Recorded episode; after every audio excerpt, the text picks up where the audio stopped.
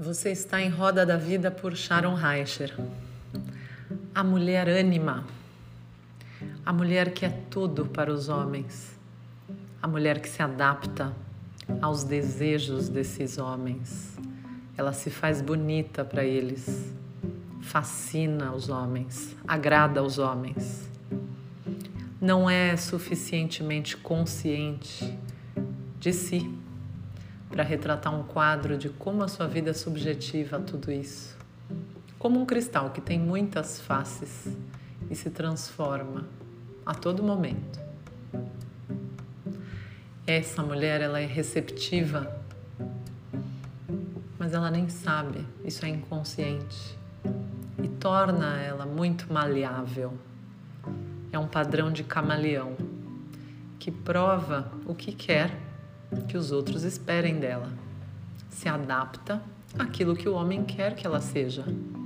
Seja uma tenista que se adapta, adapta a um clube de campo, seja na garupa de uma moto, num próximo relacionamento na estrada, seja o que quer que ele queira. Inconscientemente, existe a sua atratividade sexual e não precisa ser jovem em idade ou ser super experiente no sexo para ser sensual. Pode haver uma falta de paixão porque provavelmente ela não é orgásmica. Ela é educada assim como as geixas e aprende que não deve dizer não diretamente. Isso evita perturbações da harmonia e ela ajuda a antecipar as necessidades dos homens aparentemente aceitando esse destino. Perséfone, quando foi raptada por Hades, lá o deus do inferno, o deus do mundo inferior, ela se torna rainha e guia para aqueles que o visitavam.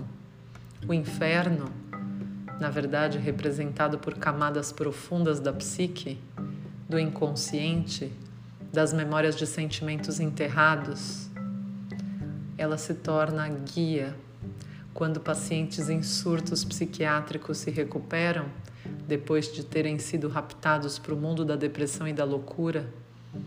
E após a sua experiência nas profundezas, conhecendo o trajeto do inferno, as mulheres ânima são úteis aos outros, uma guia para os outros que visitam as profundezas dos seus sonhos, das suas fantasias, dos seus terrores.